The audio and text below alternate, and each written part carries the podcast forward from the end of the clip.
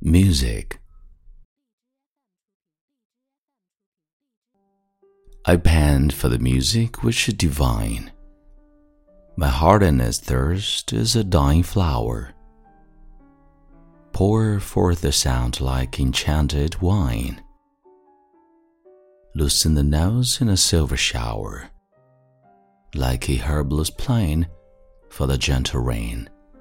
I gasp, I faint till they wake again.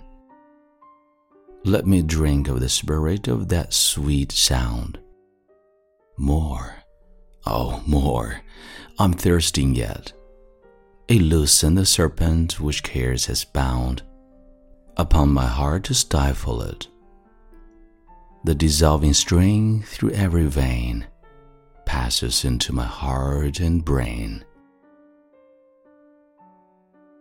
As the scent of violet withered up, which grew by the break of Silver Lake.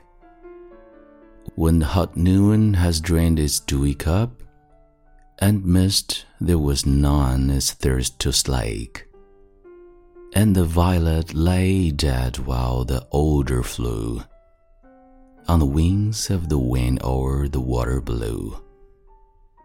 As one who drinks from a charmed cup, of foaming and sparkling and murmuring wine,